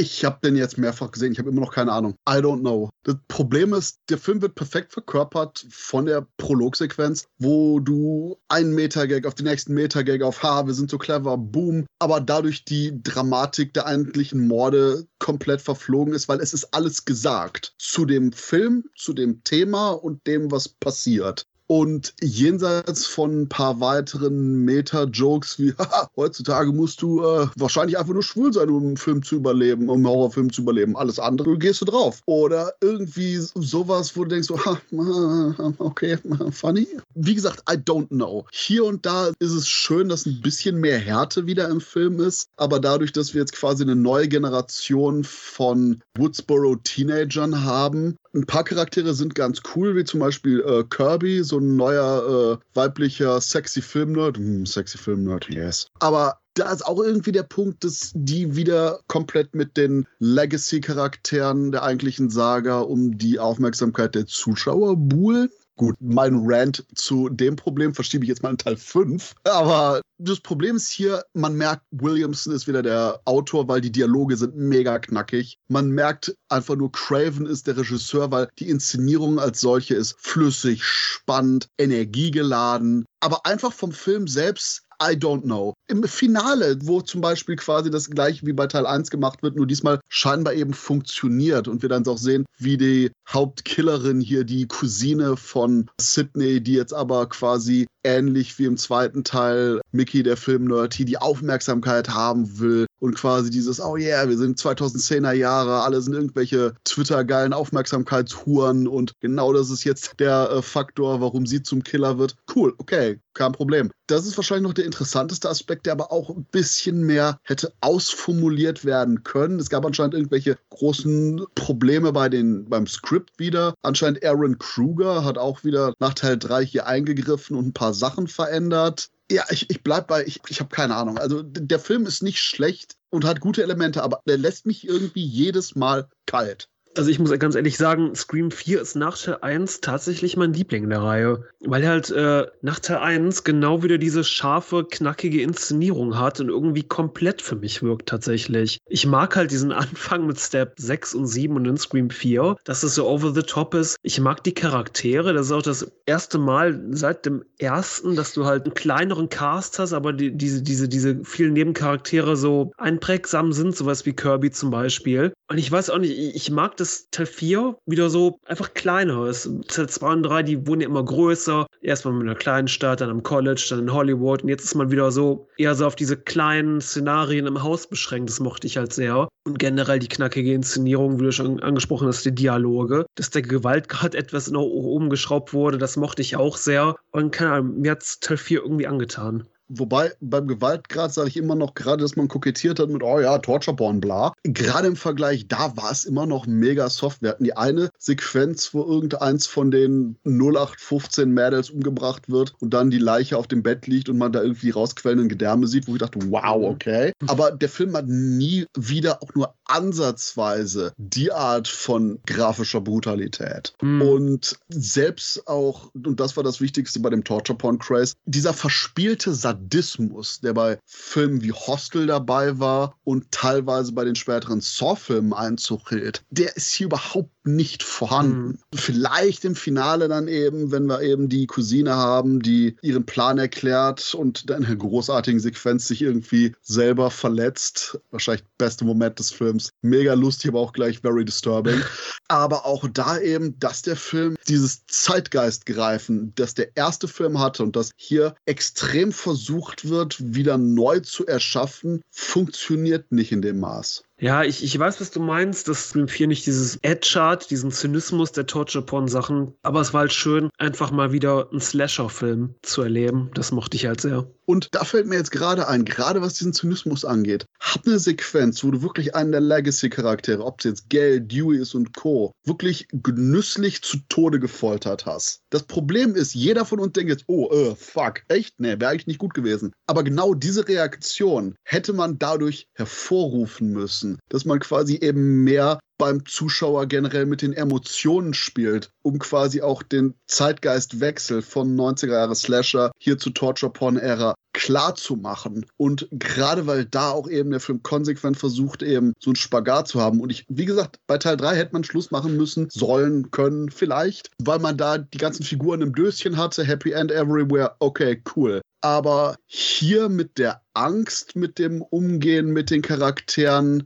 und auch diesem teilweise so extrem bemühten Neuaufleben des, des Flairs des ersten Films. Hm, denn Kevin Williamson war zur passenden Generation, um das Lebensgefühl von den 90ern zu verkörpern. Kevin Williamson 2010 war ein fucking old dude. Wobei der Film ja vor allen Dingen geht es ja um Remakes und nicht um Torture-Porn. Und das fasst der Film ja dadurch halt ziemlich gut auf, weil es halt quasi alles wie eine Neuauflage ist und die Charaktere vieles einfach nochmal durchleben. Nur das Ganze irgendwie so ein bisschen artifizieller wirkt. Mm, absolut da thematisch, aber auch eben nicht von der Inszenierung her. Das ist deswegen da, dass einfach nur so der, mm, der Umf fehlt. Das hörst du ja im finalen Spruch von Sydney, oder? Leg dich nicht mit dem Original an. Hast du recht mit den Remakes, aber ja, ich bin da eher bei Christoph. Also ich finde ihn okay. Das ist natürlich ein, ein mehr als ordentlicher äh, Genrefilm. Aber ich hätte mir hier gewünscht, dass man schon die Legacy loslässt und die neuen Figuren dann sich mehr drauf konzentriert und versucht etwas anders zu machen, weil für mich wirkt der Film dann doch ein bisschen wie ein Aufguss. Ein bisschen. Ja? Und die Einbindung der Webcam und diesen ganzen modernen Medien fand ich auch nicht, nicht richtig gut. Das ist ordentlich, aber auch da fehlt es mir an Kreativität. Und ich finde, es ist der schwächste Gastcast von allen Scream-Filmen. Ich finde, also die neuen Figuren außer Kirby, super, keine Frage. Ich glaube, die Frau von, von Wladimir Glitschko ist das oder die Freundin gewesen damals zu der Zeit. What? Ja, wusste gar nicht. Ne, okay, ja gut. Ja, ich bin Box-Fan, deswegen weiß ich das. Oh,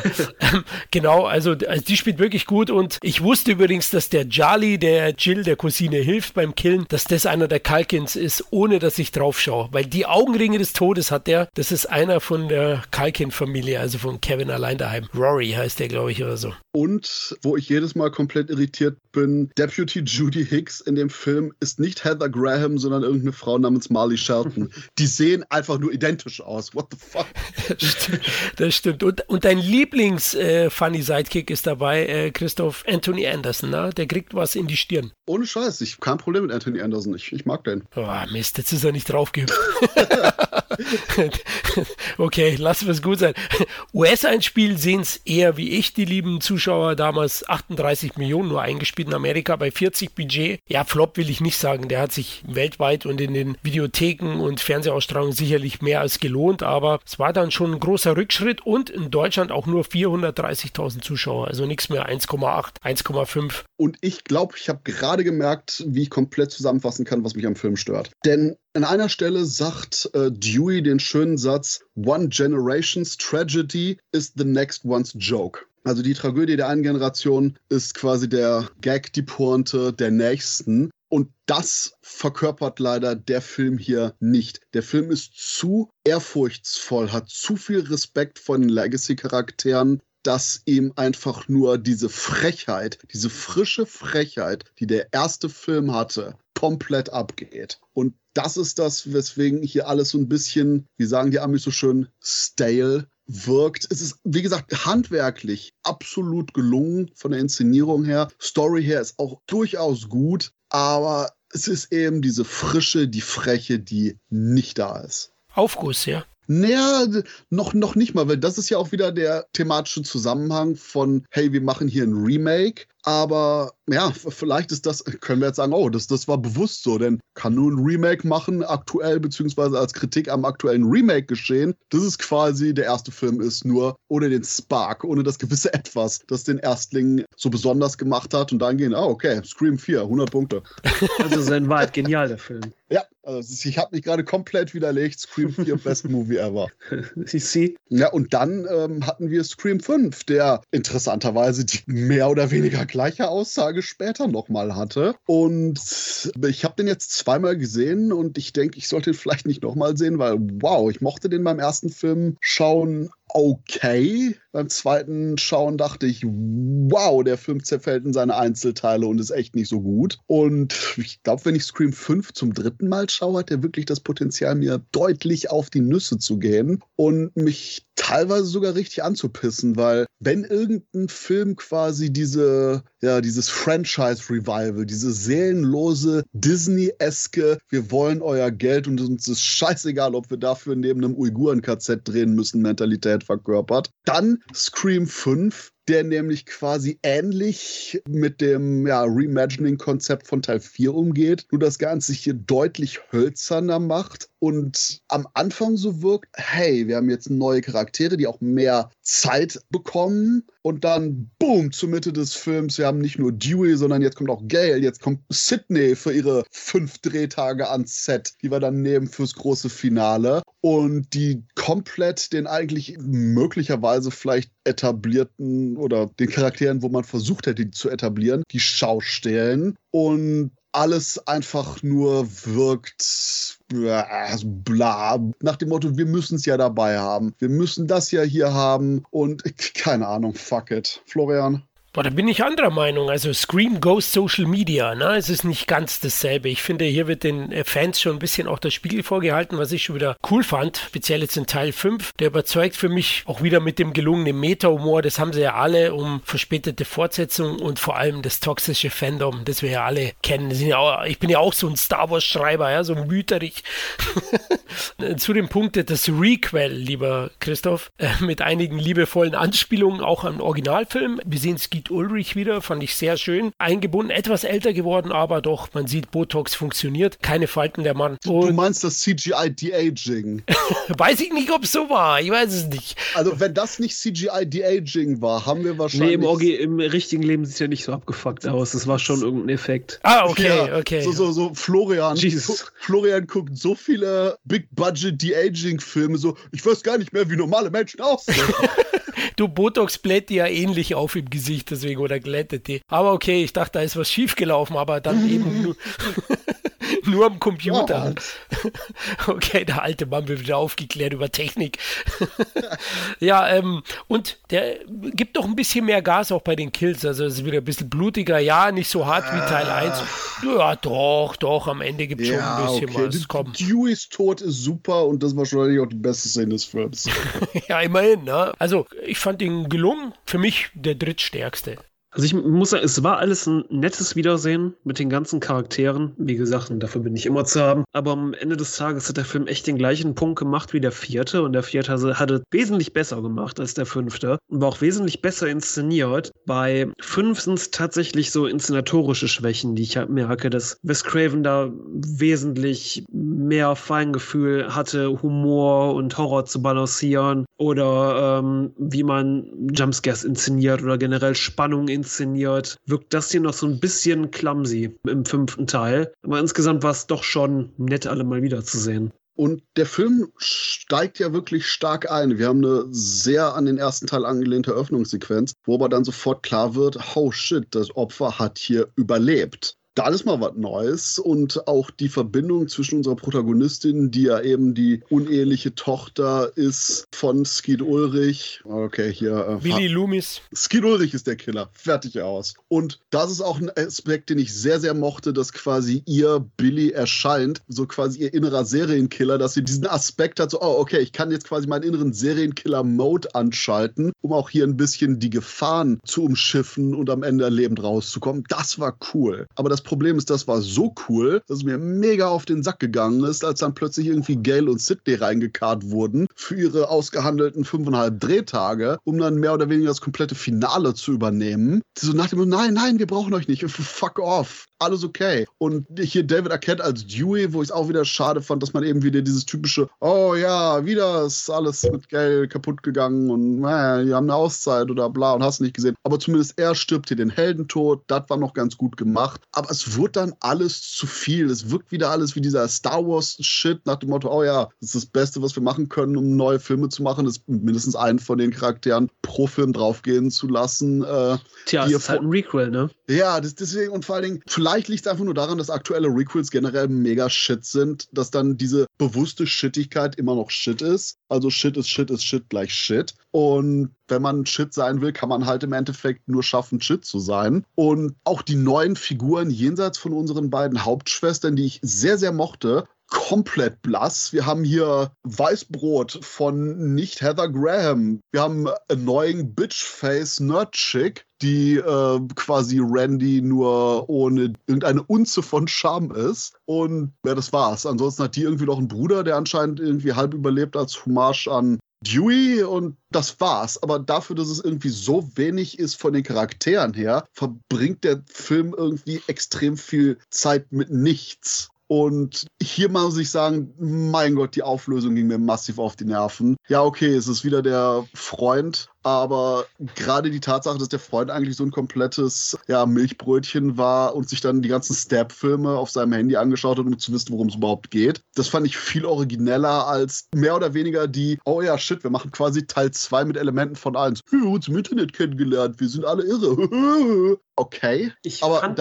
die Auflösung auch sehr vorhersehbar. Das war das erste Mal bei einem Scream-Film, wo ich wirklich sagen konnte, okay, der ist es auf jeden Fall. Das Schlimme war, ich dachte, ja, das sind die Killer, aber dann kam man nächster Impuls so, nee, nee, nee, das ist so scheiße offensichtlich irgendwie. Das kann es nicht sein. Mhm. Okay, das ging mir bei Teil 4 so mit dem Kalkin. Also habe ich sofort mir gedacht, der ist es. Ja gut, äh, jeder hat so andere Wahrnehmungen. Ich fand, ich fand es okay, also ich fand es gut und habe ja gesagt, diese ganzen Anspielungen in Richtung äh, toxische Fankultur im Internet hat mir sehr gut gefallen, haben sie auch gut gespiegelt und auch dann ja mit dieser Falle in Step 8, ja, in diesem Bezug dazu gefiel mir sehr gut. Und ja, es gab immer wieder auch Verweise zu den vorherigen Filmen. Zum Beispiel hören wir auch von äh, Rick Cave dann auch das Red Right Hand wieder. Nick Cave. Yes, genau. Und deswegen sehr geil. Wir hören, dass Kirby überlebt hat vom vierten Film. Ja, stimmt, stimmt. Das ist äh, doch an der Seite am Video zu sehen. Und ansonsten, aber auch selbst mit dieser toxischen Fankultur, selbst da hätte man echt dicker auftragen können. Und damit meine ich jetzt nicht nur einfach nur irgendeinen so nerdy Fettsack als Killer einbauen. Ich meine, hey, Representation, yo. Aber der Punkt ist aber auch genau, genau wie mit dem gleichen Webcam-Zeug beim vierten, wo irgendwie, oh, wir machen das so ein bisschen, aber nicht ganz. War hier mit diesem, oh, toxische Fanboys. Es war so, so ein Schlagwort, das man reingebracht hat. Dann hat man sich irgendwie zwei, drei kurze Gags damit überlegt und das war's. Macht er doch ein bisschen mehr draus. Wir hatten zum Beispiel beim ersten Scream, und klar, wir kommen immer zum ersten Scream zurück, weil der Film einfach nur so scheiße großartig fokussiert geschrieben war, dass wir auch eben mit Randy die Horrorfilmseite hatten. Wir hatten die Szenen in der Videothek, wo er von den beiden Killern konfrontiert wurde, wie wir nachhinein eben wissen, und dadurch die verschiedenen Fährten gelegt werden. Hier, das, keine Ahnung, die eine merkwürdig aussehende Frau, die nachher der Killer ist, die einfach nur da ist, auch äh, genau wie hier Mindy, die andere bitchy Nerdin, einfach nur manchmal auffällt mit ein bisschen Rumgezicke, aber der Film keinerlei weiteren Fokus darauf bringt. Es ist eben alles wieder wie bei der Auflösung des zweiten Films, wo nachher aus dem Figurenpool irgendwelche Charaktere rausgezogen werden. Nur da passt die Erklärung thematisch und du hast gleichzeitig auch eben einen viel größeren Figurenpool. Hier hat man versucht, wie beim ersten Teil, relativ klein noch zu halten von den etablierten Charakteren. Nur das Problem ist, dass man die Charaktere eben nicht wirklich etabliert. Man macht nichts mit denen.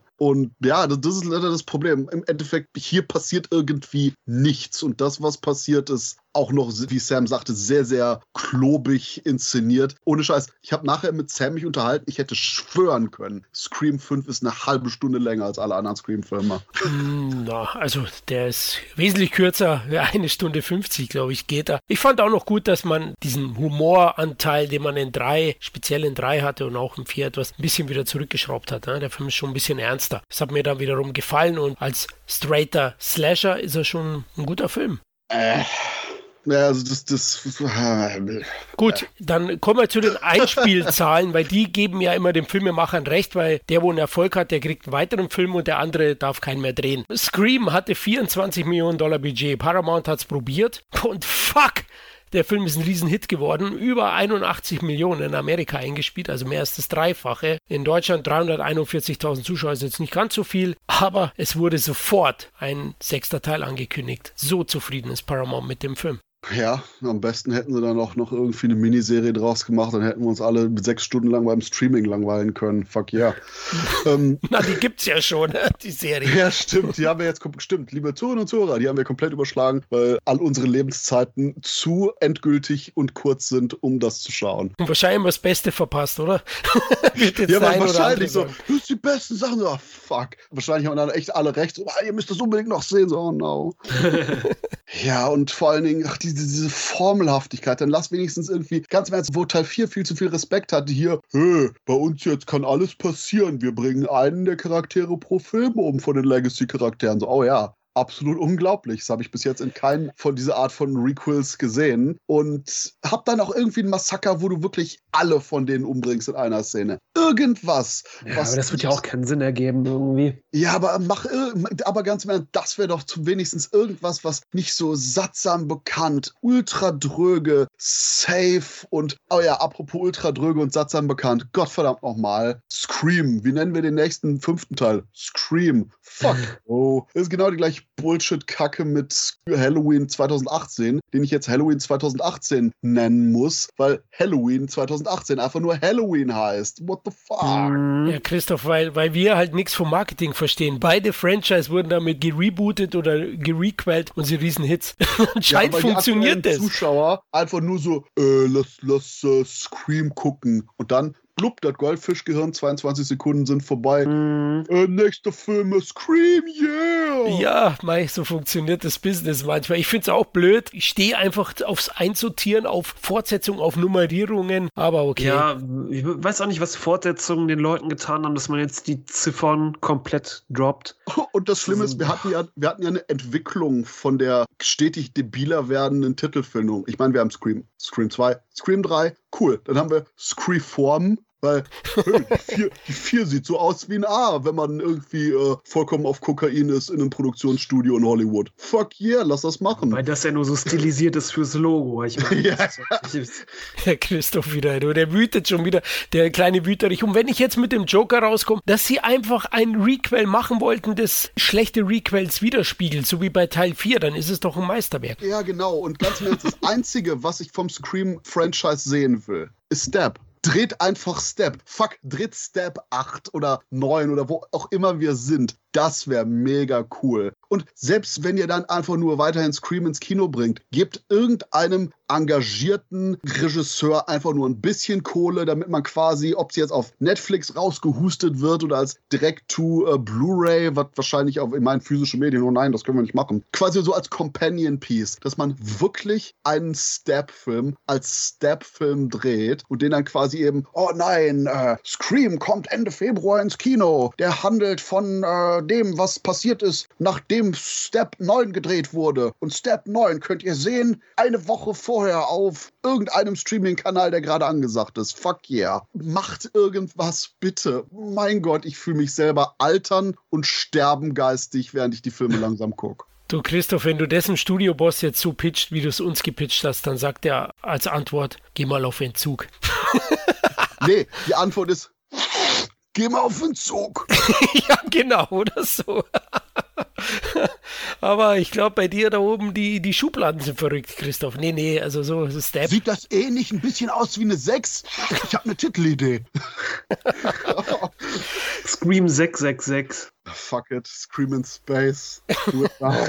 du müsstest es doch lieben, oder? Als, als Jason-Fan, also.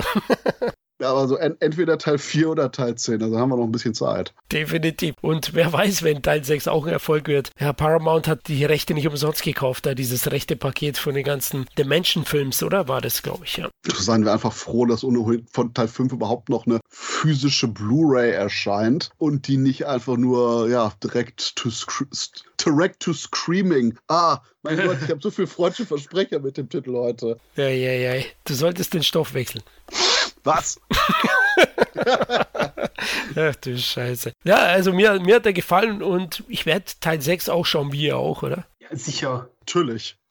ich fand den Film nicht verkehrt ohne Scheiß, hätte ich den nicht nochmal geschaut vor dem Podcast. Und ich dachte, ah, ich habe den ja letztens erst gesagt, ja, das passt schon, das passt schon. Aber dann, nein, nein, nein, ich nehme meinen Job hier ernst, ich gucke den nochmal. Ja, das war ein Fehler. Das wird hier sonst deutlich positiver ausfallen, wenn nur mein erstes Sichtungserlebnis da am Start gewesen wäre. Vielleicht hattest du einen schlechten Tag. Uh, ich habe mir erst den Arm angeschlagen, den Schwanz abgebrochen, das Gehirn halb aufgestoßen. Aber dann Scream 5, der war wirklich mies. oh Ach du Scheiße, du gehörst nach Hollywood, Christoph. Zu diese Studiobosse mitten auf den Tisch gelegt. ich habe leider jetzt den Schnief-Gag schon dreimal gemacht, ein viertes Mehr wäre zu viel. Mach das Schnief-Requel. Oh ja, und nachdem wir ständig darüber äh, kritisiert werden, dass man nicht über das Aussehen von Leuten herziehen soll, meine ich das nur oder ist hier Courtney Cox groß auf dem Weg, einfach nur wie eins der grauen Aliens auszusehen. Ja, ich meine, sie hat sich ja auch äh, neulich dazu geäußert, dass sie wohl ein bisschen eskaliert ist mit ihren Schönheits-OPs. Ähm, ich fand's in Teil 4 schon echt hart in der Grenze. Wenn sie in Teil 5 ihr Gesicht nicht bewegt, dann geht's noch. Aber sobald sie anfängt zu sprechen, hat sie halt echt Mühe, gegen ihre steifen Lippen anzukommen, die noch in, in Schwingung zu bringen. Und das ist echt traurig, weil Courtney Cox war echt hübsch. Und ich muss lachen, wenn sie quasi so Seite an Seite, äh, okay, nicht Seite an Seite, aber Szene an Szene mit David Arquette steht, der immer noch aussieht wie ein normaler Mensch. Ja. Und dann hier eben Wachsgesicht Courtney Cox, so uff. Oder einfach Neff Campbell gealtert ist wie guter Wein und ja. Cox halt echt, nee. Deswegen so Human Mikrowellenface. Lizard People. also passt sie zu Skid Ulrich, ja, okay.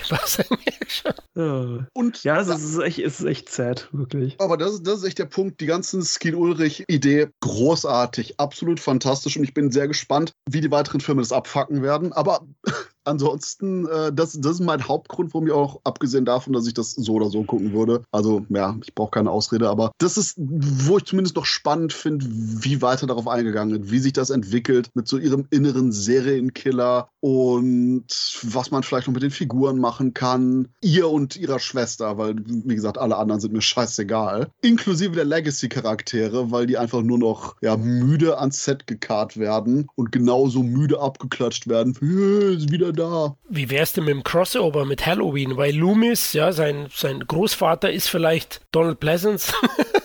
Irgendwas kommt da noch. Ja, ja, wir haben dann äh, Jamie Lee Curtis und Nev Campbell. Trauma, Trauma, Trauma, Trauma? Trauma, Trauma, Trauma, ja, yeah, Trauma. In der Psychiatrie, okay, also, einer flog übers Kuckucksnest. Okay, I buy Fuck, also falls irgendwie Mörder, John Wick, Ultrakiller, Maschine, Michael Myers aus Halloween Kills mal eben alle Legacy-Charaktere von Scream umbringen würde, fuck, da wäre ich schon fast dabei.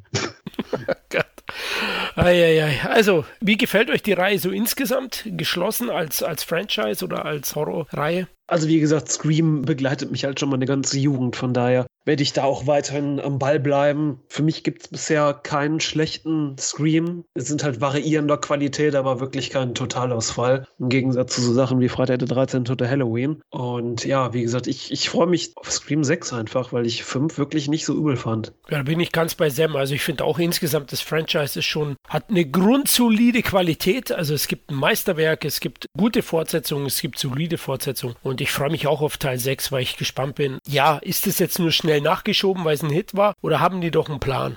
Scream 1 ist ein Meisterwerk, absolut fantastisch, erinnert mich nicht nur daran, wie gut Horrorfilme sein können, sondern auch extrem nostalgisch an Jugend etc. Und es ist selten, dass ein Film wirklich gut ist und gleichzeitig nostalgisch wirken kann und nicht nur irgendwie so mit rosa-roter Brille verbrämt geschaut werden kann. Und ja, die weitere Scream-Reihe, also bei meiner Hitliste wäre komplett die normale chronologische äh, Veröffentlichung, glaube ich, von den Filmen, so sehr ich auch Scream 3 unterbewertet finde. Und ja, generell als Reihe, so jung wie mich Scream 1 fühlen lässt, so sehr erinnert mich die eigentliche Reihe von Scream an die Vergänglichkeit des Menschen und daran, dass wenn die Qualitätsschraube weiterhin so gelockert wird, ich nach Teil 6 einen Anruf erwarte und sage, was ist dein Lieblingshorrorfilm? Und dann sage ich, ich habe keine Horrorfilme, ich mag keine Horrorfilme, bitte beende es jetzt. Mein Leben. genau, mein Leben. Scream erinnert mich daran, dass ich alt werde. Ja, die Vergänglichkeit des Lebens ist dann definitiv schon so ein Punkt, wo man sagen kann, ach ja, die Scream-Reihe, die Welt, alles hat irgendwann ein Ende. Oder sollte es zumindest vielleicht haben. Aber vielleicht ist das jetzt auch zu düster als Endpunkt hier. Deswegen, liebe Zuhörerinnen und Zuhörer, wie findet ihr die Scream-Reihe? Auch mit abfallender Qualität, gemischter Ansage oder